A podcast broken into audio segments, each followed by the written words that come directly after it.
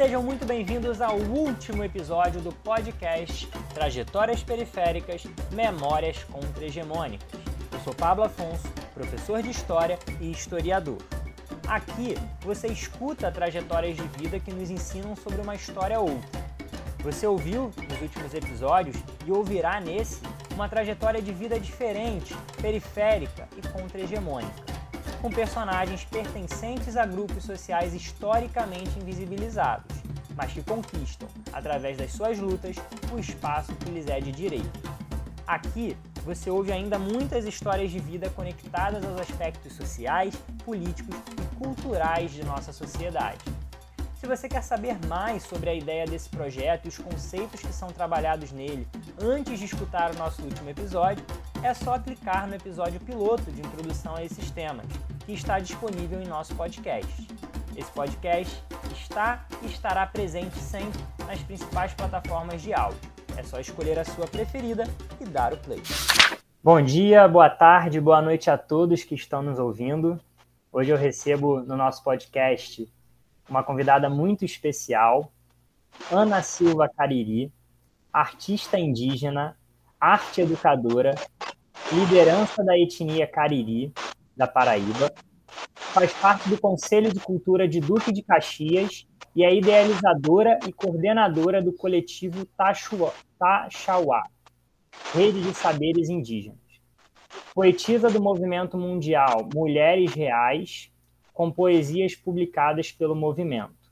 Atualmente trabalha no Museu do Índio. Ana, seja muito bem-vindo, bem-vinda. É um prazer estar falando com você. Eu que agradeço. Bom dia, boa tarde, boa noite. Cangui Caiá, Cangui Caiapri, né, Cangui Queretu na minha língua, Desbuquaquepeá. É, eu agradeço pelo convite e eu espero poder contribuir né, com toda essa pesquisa e militância da Baixada né, do Rio de Janeiro. Perfeito. Ana, gostaria de começar pedindo para que você inicie falando um pouco sobre a sua trajetória de vida a partir da infância. De onde você vem? Como foram os primeiros anos da sua vida, a infância, a adolescência, as suas memórias afetivas, os desafios encontrados por você? Bem, eu sou de Esperança da Paraíba, né? sou remanescente dos Banabué, lá é território Cariri, Cariri Velhos. É, eu cresci, nasci lá em Esperança, mas cresci em Lagoa do Mato, junto com as minhas matriarcas, a minha bisa, minha avó, minhas tias, e fiquei lá até os meus sete anos, quase oito. É, conheci minha mãe aos oito anos de idade, quando ela foi me buscar, porque eu não conhecia minha mãe. Minha mãe me deixou muito pequena. Lá era época de desnutrição infantil, ainda nasci em 72, né? Então ainda tinha a influência do regime militar. Minha mãe veio, foi para a cidade do Rio de Janeiro para sobreviver e buscar outras oportunidades, né? E, e assim, ficou um pouco de tempo Morro da Providência, depois foi para a Baixada, para Duque de Caxias, e viveu lá até o falecimento dela em 2018. Então, é, ela me levou, né? depois que a minha bisa faleceu, ela foi me buscar e eu fui para a Vila São Luís, né? Então, a minha adolescência, a minha militância cultural e política foi dentro da, de Duque de Caxias. Né? As minhas referências né, de adolescência, de, de luta, foi dentro de Duque de Caxias. E aí eu cheguei no, na Vila São Luís, né, em 1980, 82, sei lá, um negócio assim, só fazer as contas aí. E eu estava com de 8 para 9 anos. E aí cheguei no meio de um tiroteio, sempre gosto de contar isso, porque assim, eu morava na roça, morava no meio, os, né, o que a gente ouvia era os cantos dos pássaros, né, era toda a natureza. E aí vou para uma cidade grande, minha mãe fala, me escuta essa parte ali não. Ali é só um pessoal que está brigando. E aí daqui a pouco a gente sai com aquela mala, né, com tudo. E aí ali no, na, em frente ao Aquino de Araújo tem duas, tinha duas árvores, agora eu não sei se já podaram, e aí tinha uma revoada de pássaros e ela falava, veja, dá uma olhada, olha a revoada dos pássaros. E aí aquele barulho, aí eu fui ouvindo isso, né? E aí me entreti e esqueci a, o tiroteio que estava rolando depois, né? Depois, quando eu cresci, eu fui ver o que, que tinha acontecido naquela época e era a disputa política, né? Da qual um dos vereadores tinha é, sido assassinado na época e ficou para a história, época de, de política aí. Então, é, a minha primeira experiência na Baixada foi dessa forma e não mudou nada praticamente, porque conforme a gente foi crescendo, conforme eu fui crescendo, é, a gente continuou vendo né, o quanto a Baixada era esquecida e o quanto muitos, né, que hoje são referências para mim, lutavam para que tivesse uma política né, realmente que alcançasse a população. E luta até hoje. Né? Então, a minha, uma das minhas grandes referências, depois que eu cresci na adolescência, eu via e ouvia o professor Antônio Augusto, Alexandre Marques, Beto Gaspari, né, Beto Tavaco e outros, né, Silvia de Mendonça, é, e eu cresci tendo essas pessoas como referência, e aí depois da, lá para os 17, 18 anos, eu fui para o JS, né, do PCdoB, e fui trabalhar a militância cultural, a militância política. E aí, nesse trabalhar militância política, as pessoas perguntavam quem você é. E aí eu lembrava que minha mãe e minha avó né, falavam, antes de você dizer seu nome, você diga de onde veio. E aí eu dizia, eu sou Cariri da Paraíba. Ué, mas você morava no Cariri? Eu falei, não, eu faço parte né, dos indígenas Cariri da Paraíba. E naquele tempo as pessoas achavam esquisito, porque nos livros didáticos cariris tinham sido considerados extintos. E aí a, a minha, o meu grande desafio era provar que eu vinha né, de uma descendência de uma etnia da qual, dentro dos livros didáticos acadêmicos, eram inexistentes, estavam sendo considerados dizimados. Então, essas pessoas também, né, o professor Antônio Augusto, a professora Marlúcia, Alexandre, eles, como historiadores, eles me incentivavam a não esquecer e mostrar, de fato, que a história é, real, a história do tempo presente, é, é, dizia que nós existíamos. Né? Então, aí, a partir daí, dessa, dessa militância, dessa efervescência cultural da Baixada, eu comecei a buscar a nossa história e fazer parte das retomadas dos Cariri do Nordeste e até chegar a, na minha, no meu território, né? E minha avó, que hoje, que daqui a pouquinho, em março, né, completa 102 anos, ela foi né, aqui deixou muito forte. Qualquer pessoa que queira saber da sua história só vem falar comigo. E aí ela falava, e eu ia lá nos livros e debatia com as pessoas que tinham escrito teses dizendo que a gente não existia. E eu falava, como que não existia se minha avó está lá? Se eu estou lá, se minha mãe veio da Baixada de lá para cá. E aí, recentemente, em 2017, eu fiz uma exposição de arte lá no Instituto Histórico de Duque de Caxias, dos, do Cariri às margens de Duque de Caxias, porque as margens de Duque de Caxias mostra que a maioria das etnias que foram expulsas dos seus territórios vieram para as grandes cidades, mas para sobreviver é, ficaram nas cidades dormitória. E Duque de Caxias foi uma cidade dormitória, ainda é, né, se for observar.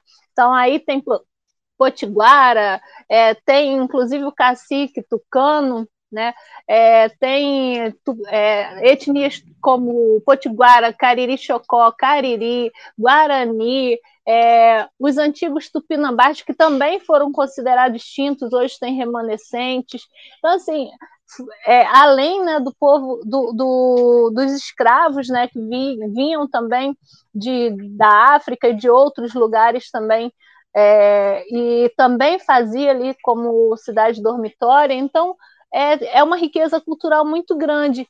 E a maioria das pessoas, como minha mãe, ela, ela vinha porque escutava já, é, é, palavras é, semelhante, palavras que dava a entender que ia ter parentes, né? A gente fala, outros indígenas são parentes. Então, ela foi para Jardim Ayangá, né? Que para a gente era o, o, jardim sagrado do Espírito Sagrado, e achando que ia encontrar outros parentes lá.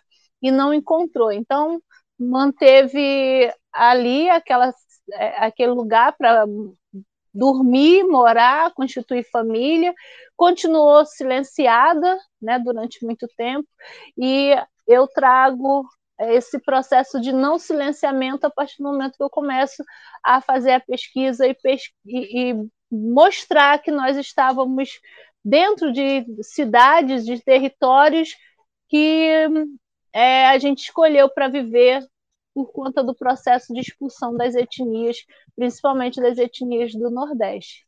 E aí, do, no ano 2000, eu começo a fazer né, esse caminho de volta no meu território, é, a partir das retomadas. Eu fui para o IBGE, então também tive acesso a muitas pesquisas.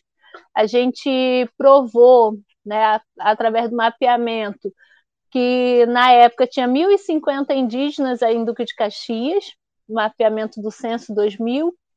Depois de 2010 eu fui supervisora do Censo 2010 e aí fizemos novamente mapeamento, aí foi comprovado 865 indígenas, mais de 30 etnias, então assim, de diferentes culturas, de diferentes etnias, mas a maioria concentrada do Nordeste.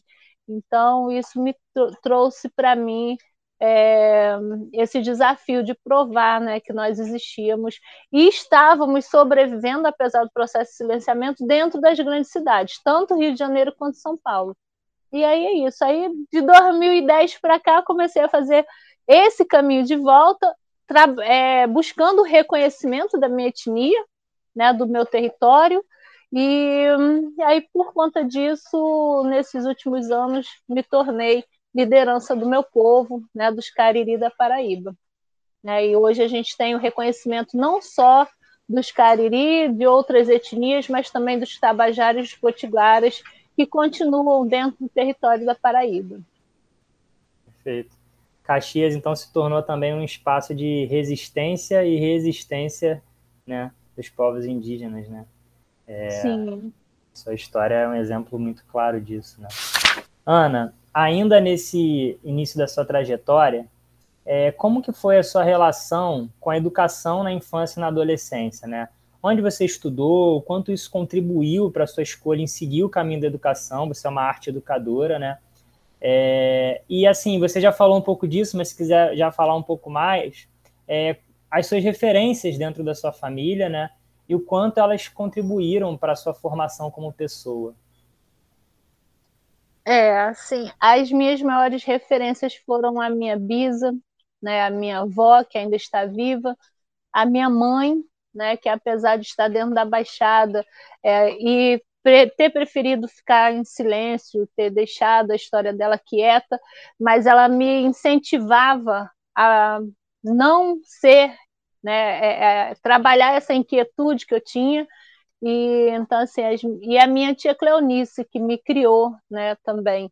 Então elas foram as minhas referências. Então eu cresci, né, com eu fui preparada para ser né, é, referência, para ser uma guerreira dentro da minha, da minha família. Então eu fui a primeira a reconhecer a minha etnia, eu fui a primeira a ser reconhecida pela, pelos órgãos governamentais, e aí trabalhei esse processo de reconhecimento e de, de tirar o véu né, do, do esquecimento, não só da minha família, mas também da cidade é, onde eu nasci. Né?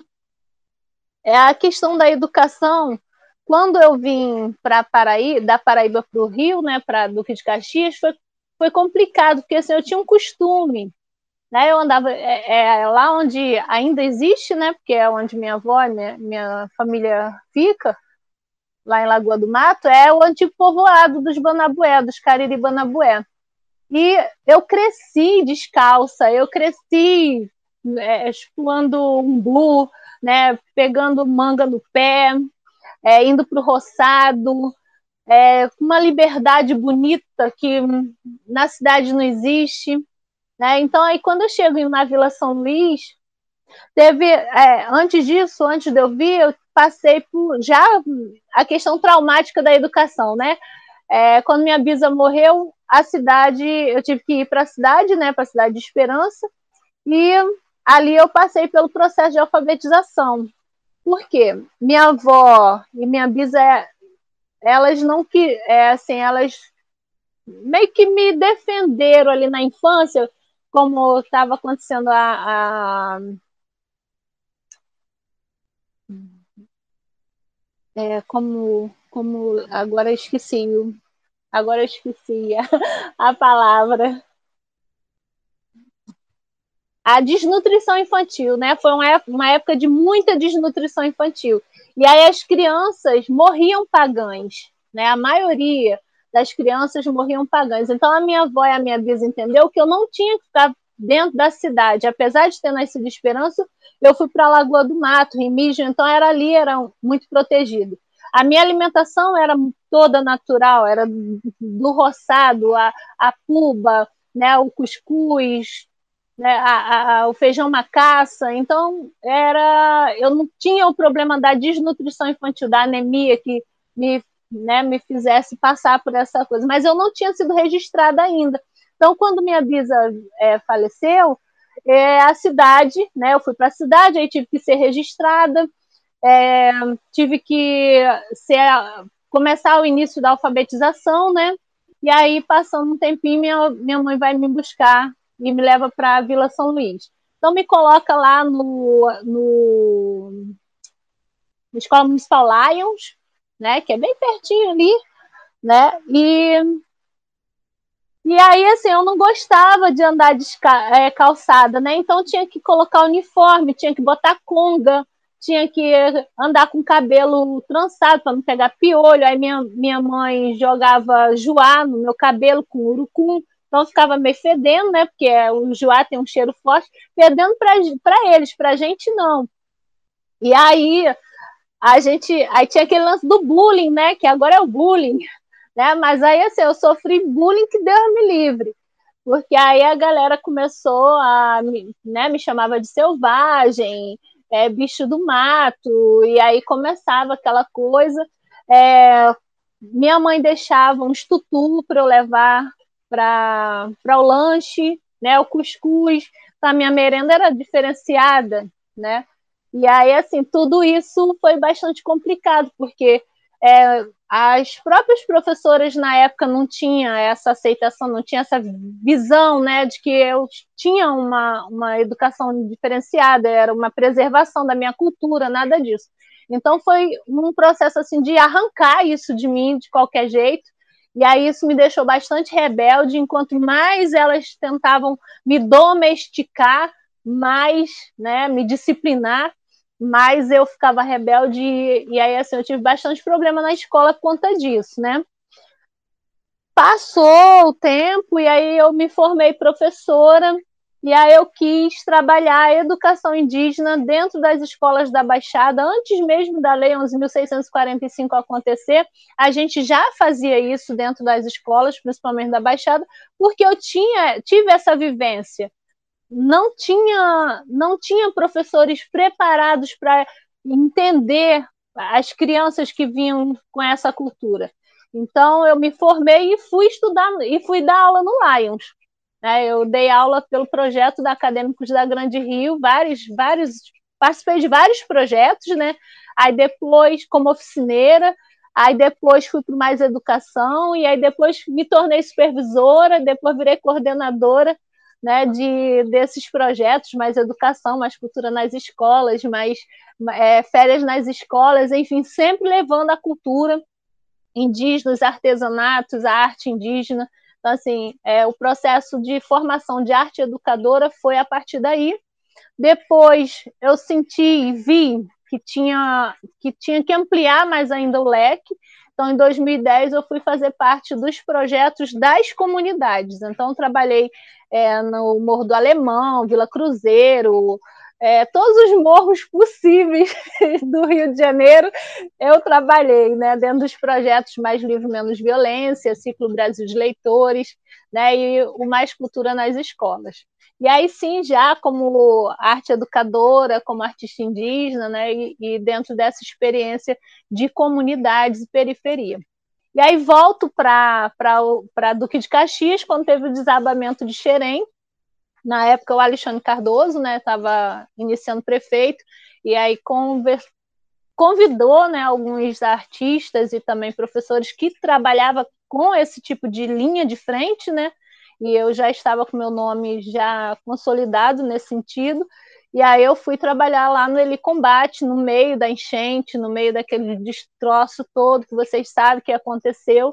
Eu fiquei lá um tempo, e aí depois disso aí eu fui convidada para trabalhar pra, na Secretaria de Cultura. E aí fiquei por lá na gestão, me especializei em emendas parlamentares, né, e pensando nessa questão de trazer a, a utopia, né, trazer as verbas para poder conseguir projetos bons, né, para poder realmente resolver a questão da cidade, tá? mas não foi nada disso. Aí depois saí mais uma vez muito rebelde. É, na época, o Alexandre Marques foi meu coordenador, meu supervisor, e assim, virou mais do que isso, virou meu amigo mesmo, de, de alma, e me deu muito suporte, professor Antônio Augusto, o André Oliveira e o Beto Gaspari, que depois veio a ser secretário, né, vieram a ser secretário e, e vice, e aí depois que acabou a gestão, eu voltei né, para o meu pano, fui vender artesanato nas ruas de novo, fui trabalhar projetos novamente e trabalhar a arte como forma de expressão, e é isso que está acontecendo aí nos últimos cinco anos, né, 2015 para cá, tenho trabalhado né, e agora sendo reconhecida né, internacionalmente com alguns, algumas premiações né, de reconhecimento do trabalho de ativismo e dentro da arte indígena contemporânea aí nas bienais né, e nos movimentos né, de, das causas das causas né porque assim não só a causa indígena mas também a causa negra anda muito junto né e a gente tem trabalhado fortalecido né, essa, essa parte. Então, é, é mais ou menos essa minha trajetória. Que tá, é, tá, tá incrível. Eu separei algumas perguntas aqui, mas eu já estou pensando em várias outras, porque tá muito legal. É, eu queria que você falasse, se puder, um pouquinho mais sobre essa sua relação com a periferia, né? Que já deu para perceber que é uma relação muito próxima, né? De diversos projetos, de diversas é, atuações e que parte, ao meu entender, você me corrija se eu estiver errado, é justamente dessa postura de um não silenciamento, né, de uma valorização da cultura indígena e também dos cariris, né, de levar é, não só a sua história, mas é, a história também é, dos seus, né. Então, é, como começa essa relação com a periferia e como ela se estabelece hoje, né? É, você participou ou participa ainda é, do movimento Cultura da Baixada né, e de outros movimentos. Então, se você puder contar um pouquinho mais sobre eles. Então, a Baixada, a periferia, né? A Baixada foi um lugar que eu tive que aprender a sobreviver. Então, quando você, quando você sai do teu espaço, né, do teu território, e você vai para um outro, e aí você vê toda a dificuldade né, que todos passam, né, os seus amigos de escola, né, as suas seus vizinhos, e você tem um senso crítico, né, mesmo sendo jovem, você acaba buscando possibilidades para poder mudar isso. Então, assim, eu tinha esse sonho de mudança, né, da do que era a Baixada, né? A Baixada sempre foi considerada um, um lugar de violência, um lugar de onde ninguém queria ir, né, um lugar onde todo mundo corria risco. É verdade. Mas também tinha outra parte bonita, tinha pessoas fazendo trabalhos, tinha pessoas sonhando, né, tinha movimentos é, que, de articulação política e que não tinha essa visibilidade. Então, para mim, foi o que me fez ir para esses lugares era exatamente isso, o não querer ser invisível. A minha etnia era invisível, as etnias que eu conhecia eram invisíveis dentro de uma cidade. E essa, essa galera também era invisível, apesar de estar fazendo muito, não só pela Baixada, mas pelo Brasil inteiro, e não eram vistos, né? Era aquele trabalho de formiguinha. E, mas eram sempre os grandes articuladores, né? E aí, por conta disso, é, eu digo que eu escolhi Duque de Caxias para viver. Então, é minha segunda cidade e, e me fez pensar e, e sonhar e, e possibilitar é, muitas coisas para muitas pessoas, inclusive para mim. Então, através da vivência, da experiência, da falta de recurso, né, de, do, do conviver né, entre a vida e a morte o tempo inteiro, é, Jardim Angá, né, aí Morabim, Bariê, Santa Lúcia, não sei o que, é o tempo inteiro violência, mas ali surgiram, assim, a gente tem artistas que estão na França, que estão no Japão, né, tem artistas de renome que moravam em Bariê, né, hoje o meu trabalho é reconhecido na Finlândia, na Itália, em vários lugares, mas eu posso dizer que eu cresci em Jardim Angá, terceiro distrito, né? Então, assim, é, e aí você olha e a própria cidade tenta engolir a nossa história. Então, os movimentos que eu participava era para isso, para não permitir ser engolida, né? para fazer com que nós tivéssemos vozes, né? e aí a partir daí é, a periferia me deu essa condição, essa experiência. Se eu tivesse para qualquer outro lugar, eu não seria o que eu sou hoje. E esses movimentos, qual você fez parte, né? Tem o um movimento, é, o movimento cultural da Baixada, né? Você também faz parte, é, é poetisa do movimento mundial Mulheres Reais, né? Como e também trabalha atualmente no Museu do Índio, né? Como são esses projetos que você desenvolve nesses espaços? É, assim, o Museu do Índio foi consequência dessa pandemia, né? A gente desenvolvia produtos para lá e eles me convidaram para fazer mais algumas coisas. Estou finalizando agora, né? Tô, é, carreira encerrando, mas sempre fico disponível porque é uma forma também. Foi outra coisa, né? Que os museus e academias, como eu falei, consideravam os cariri extintos. Então, quando uma cariri entra no museu, faz com que eles atualizem a história. E aí, assim, o meu papel, eu acredito e vejo hoje, né, que o meu papel dentro dos museus, Museu Mar, Museu do Índio, Museu do Amanhã, foi mostrar que a gente não fazia parte daquele acervo, né, que está lá cheio de poeira, né? Nós não, não estávamos dizimados, nós não estávamos é, só com cinco cerâmicas, ao contrário, nós temos as mulheres louceiras, a gente tem toda uma cultura riquíssima e presente, né? e não de 1900, né, do século passado. Nós temos mulheres, anciãs, né, como minha avó, que continua sendo, né, a, a, trabalhando a oralidade, continua sendo a memória viva de um povo vivo, apenas silenciados. Né? Então, é, o meu, a minha meu papel de estar dentro dos museus do Rio de Janeiro foi esse: mostrar para eles que eles tinham que se reinventar, se atualizar nas academias também. Né? Eu fiz vários trabalhos nas academias, a convite de muitas né, é, professoras aí de referência. Então, é, voltando. Eu, eu começo de trás para frente, né?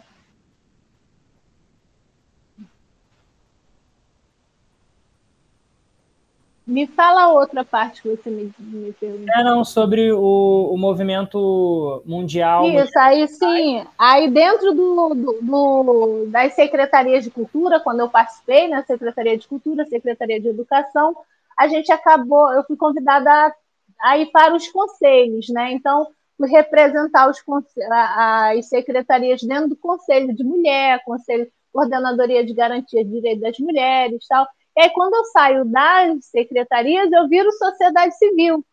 E aí, a sociedade civil, é, a galera da militância cultural, Clara, Alexandre, é, HB, né, o, eles estão, estão dentro dos conselhos, do Conselho de Cultura, sempre fomentando, né, sempre trabalhando e fortalecendo a cultura da Baixada. Então, agora, nessa gestão, eles me convidaram, estou finalizando agora também a gestão da, da, da, do Conselho de Cultura, e foi assim um, um tempo muito importante para a gente, né? O Conselho de Cultura nessas duas gestões, ela, ela, eles fizeram assim coisas fantásticas é, que agora contribuiu, inclusive com a lei Aldir Blanc, né? Que a gente conseguiu trazer a lei Aldir Blanc para Duque de Caxias, é, fortalecendo muitos fazedores de cultura. Então, Clara foi uma das guerreiras dentro do, dessa, desse processo de elaboração da lei. Eu estava na rede de articulação política nacional também, na frente parlamentar mista.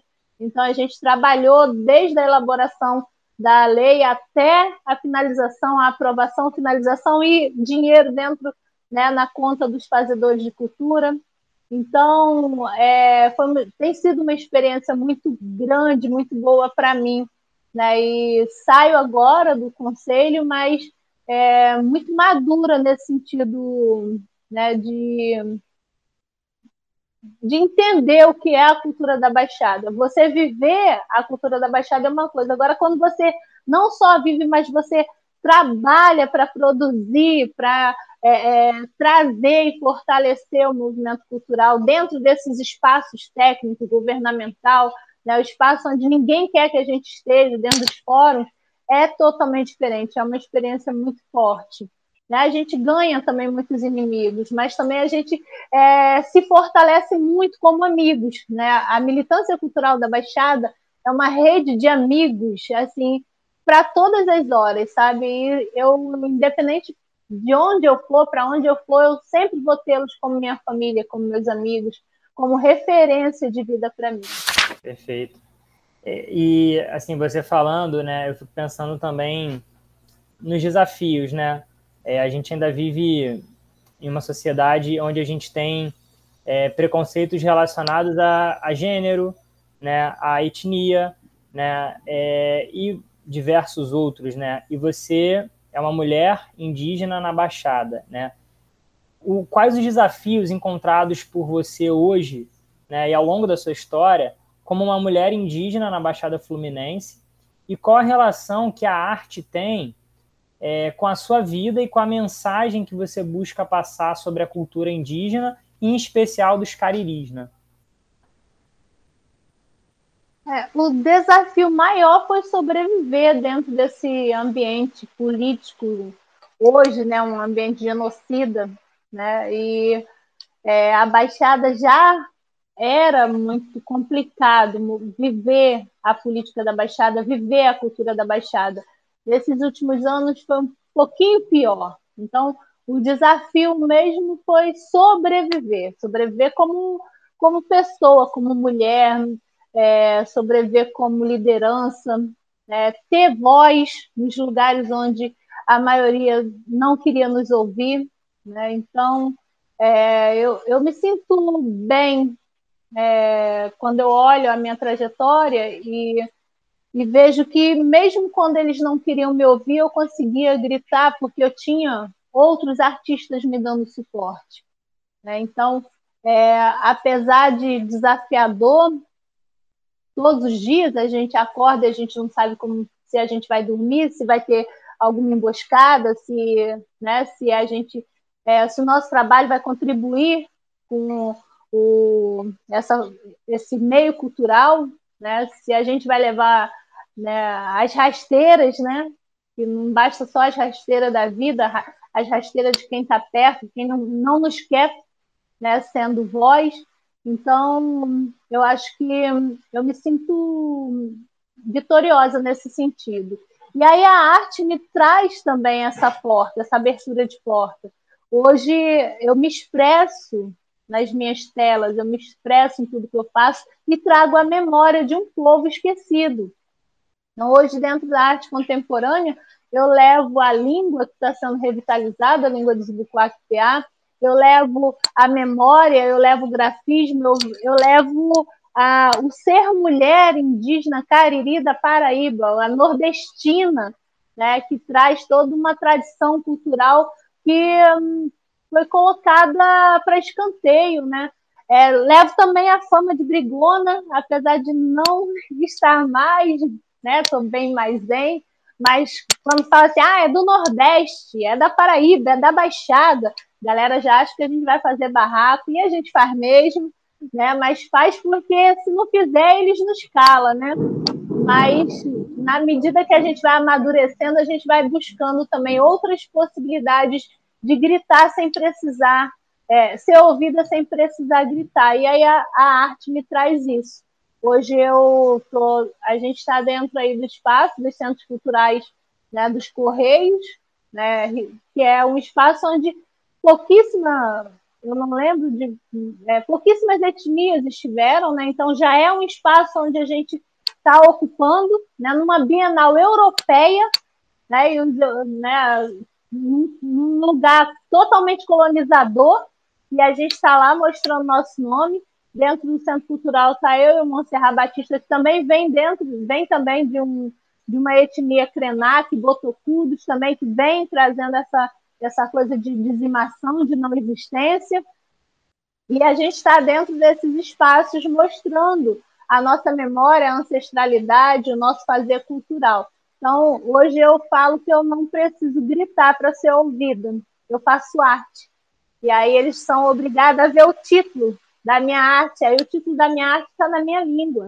Né? Aí perguntam o que, que significa Trivoyé, aí eu coloco a união dos povos originários. Né? E aí pergunta por que, que eu coloquei um grafismo tal, aí eu mostro lá que o grafismo é, representa a mulher, o ser gestacional, né? o, a, a união entre o homem e a mulher, né? o, o lado bonito, o equilíbrio né? da natureza, o ser terra, mãe terra. E aí, assim, eles acabam tendo que ouvir a história que eles não querem é, é, que seja contado, né? E, e, aí acaba tendo que é, respeitar uma história que não está escrita no livro. Incrível até pegar o gancho da sua última frase, você falou de livro, né? E você já até tocou nesse ponto, mas eu queria retomar de forma um pouquinho mais aprofundada. Você tinha falado sobre a Lei 11.645, né? E aí eu queria que você falasse um pouco qual a importância que você atribui à inserção da cultura dos povos originários, dos povos indígenas, no ensino básico, né? se você sente que a Lei 11.645 de 2008, né, a lei que torna, para as pessoas que estão nos ouvindo, né, é a lei que torna obrigatório o estudo da história e cultura indígena e afro-brasileira nos estabelecimentos de ensino fundamental e médio, né? Se você sente que essa lei ela é respeitada pelos currículos escolares e pelos livros didáticos, ou mesmo é, é, pelos materiais que são trabalhados no ensino básico, né? Você sente que ela é respeitada? Por quê? Na verdade, essa lei ela veio para contribuir. 2008, nós estamos em 2021 e ela ainda não está dentro do conteúdo pedagógico, dentro do PPP, né, projeto político é, é, pedagógico, é, não está dentro desse do calendário anual, né? Ela só é trabalhada nas datas comemorativas. Né? E isso não contribui em nada, porque, inclusive, as datas comemorativas, tanto afro-brasileira quanto indígena, não, não representa esses dois povos. Né? E a história contada é totalmente distorcida. Então, acho, acho não, a gente tem trabalhado essa, essa lei, a gente tem trabalhado a educação indígena dentro das escolas, é, trazendo protagonismo do indígena, né, é, das etnias, para que as escolas entendam que precisa ter um preparo, inclusive do professor, da formação do professor, né, que as, os livros didáticos eles precisam ser desconstruídos, eles não nenhum, nenhum livro hoje que está que, que tem sido usado aí na, nessas décadas nenhum livro contribuiu, de fato, nem com a lei, muito menos com a história dos povos originários, muito menos com a história afro-brasileira. Então, precisa ter essa desconstrução. Dentro das academias também precisa ter essa desconstrução de muitas teses que simplesmente fortalece, a gente coloca que é um fortalecimento do, da colonização. Então, decoloniar vai, ter, vai ser necessário que haja essa decolonização. Né? E a partir da academia, a partir dos livros didáticos, a partir dessa construção de formação de leitores, essa construção de formação de professores, e o que eu vejo como professora é, tem muitos professores que não querem é, trabalhar a lei. Por quê? Porque faz eles repensarem tudo que eles aprenderam. Por mais que seja distorcido, é muito melhor para eles, para alguns eu já ouvi isso, melhor trabalhar o dia do índio no dia 19 de abril, porque aí coloca as crianças lá enfeitadinho e tal, diz que está é, homenageando a gente, mas não tem a preocupação de entender realmente o contexto histórico, que nem foi, o dia do índio nem foi isso, né? foi um marco histórico para a gente, não é colocado isso para as crianças, e de uma eles aprenderam isso, então eles fortalecem o que foi ensinado dentro das suas próprias casas, que o índio é um, um povo preguiçoso, não tem cultura, não tem, está lá dentro da mata. Então, para que, vai falar isso dentro da escola? Né? Então, é, é, o que eu vejo é a necessidade de uma formação de professores né, com, sendo formados por professores indígenas. E aí eu acredito que a gente consiga, nas próximas décadas, trabalhar a Lei 11.645. A gente está aí na década da língua indígena, né? da língua internacional indígena, e muita gente não tem ideia, não sabe, acha que a gente nem, nem tem, nem fala outra língua, e a gente tem mais de 274 línguas faladas. Nesse momento, enquanto eu estou falando a língua portuguesa com você, tem mais de 274 línguas faladas no, no mundo inteiro, língua indígena. Tem mais de 305 etnias, né, com culturas diferentes, é, é, e tem aquela questão do estereótipo, né? Eu não pareço com a Iracema, então não sou índia, né? Como elas colocam, não sou indígena. É, eu não nasci dentro de, um, de uma aldeia no Amazonas, então eu, eu deixo de ser quem eu sou. Então tudo isso precisa ser desconstruído.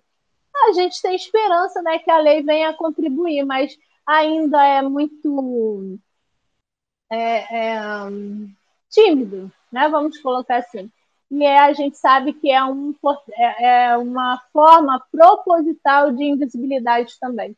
Né? Para que, que vai mostrar que a, a, a, a raiz né, do povo brasileiro é indígena? Para que vai falar que a raiz do povo brasileiro tem as raízes negras? Para que? Isso vai deixar de fortalecer né, os, os europeus que vieram e, entre aspas, descobriram o Brasil. Né? Então, é, nos, nos é, dando isso, faz com que eles também desconstruam, inclusive a própria fala deles. Então, a gente ainda tem aí muita coisa para fazer, né, de conscientização, vamos colocar assim. Né, que há, há essa necessidade de desconstrução, decolonização de toda a história do Brasil. Aí só assim, talvez a lei 11.645 realmente entre no currículo pedagógico. Sim, perfeito. E, assim, falou coisas importantíssimas, mas a questão do protagonismo, né, como você estava falando, né, que vocês contem essa história, que vocês digam, né, é, a forma como deve ser tratada, porque só assim para quebrar tantos estereótipos e preconceitos, né, que foram alimentados ao longo de, de vários e vários séculos, né. Então, isso é, é fundamental também que o protagonismo seja dado é, às lideranças dos povos originários, às lideranças indígenas, para que possam é, realizar, né, é, liderar esse diálogo. Né? É, Ana, a gente está se aproximando do finalzinho da nossa entrevista. É, essa última pergunta, você fica à vontade para responder da forma como você quiser. Uma, eu brinco com os convidados que é uma pergunta mais é, introspectiva, mas eu acho que ela é importante porque ela resgata pontos é, da sua trajetória, que é uma trajetória é, riquíssima aí de vivências, de protagonismos, né, de, de conexões, contatos também muito importantes, né. Eu queria saber, como última pergunta, quais os aspectos que você mais valoriza na sua trajetória até aqui como fundantes da pessoa que você é hoje, da Ana de hoje? Eita!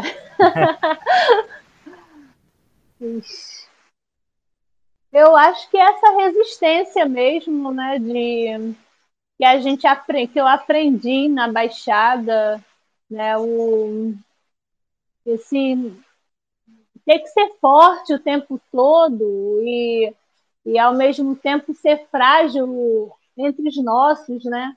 E eu acho que isso fez com que eu eu não me tornasse uma, uma pessoa sem como coloca aí, né, de coração frio, né? Então, eu acho que isso contribuiu bastante, essa, essa sensibilidade que, apesar, apesar de muita resistência, apesar de muitas coisas que a gente passa na Baixada, a gente ainda consegue manter a essência, né? a gente ainda consegue manter o calor humano, a, o aconchegar né, entre os, os nossos, né? E, e, isso faz com que a gente leve para todos os, os outros espaços de vivência e de luta. Então, acho que isso eu acho que isso é, contribuiu bastante na minha trajetória, né? No que eu sou hoje. Né? Eu não posso. Eu, eu tenho que ser dura, mas eu, é o que o Che Guevara fala, né? Sem perder a ternura, né? Então, acho que a Baixada é meio isso, né? Se o Che Guevara viesse para a Baixada, ele ia dizer: Caraca, eu estou em casa.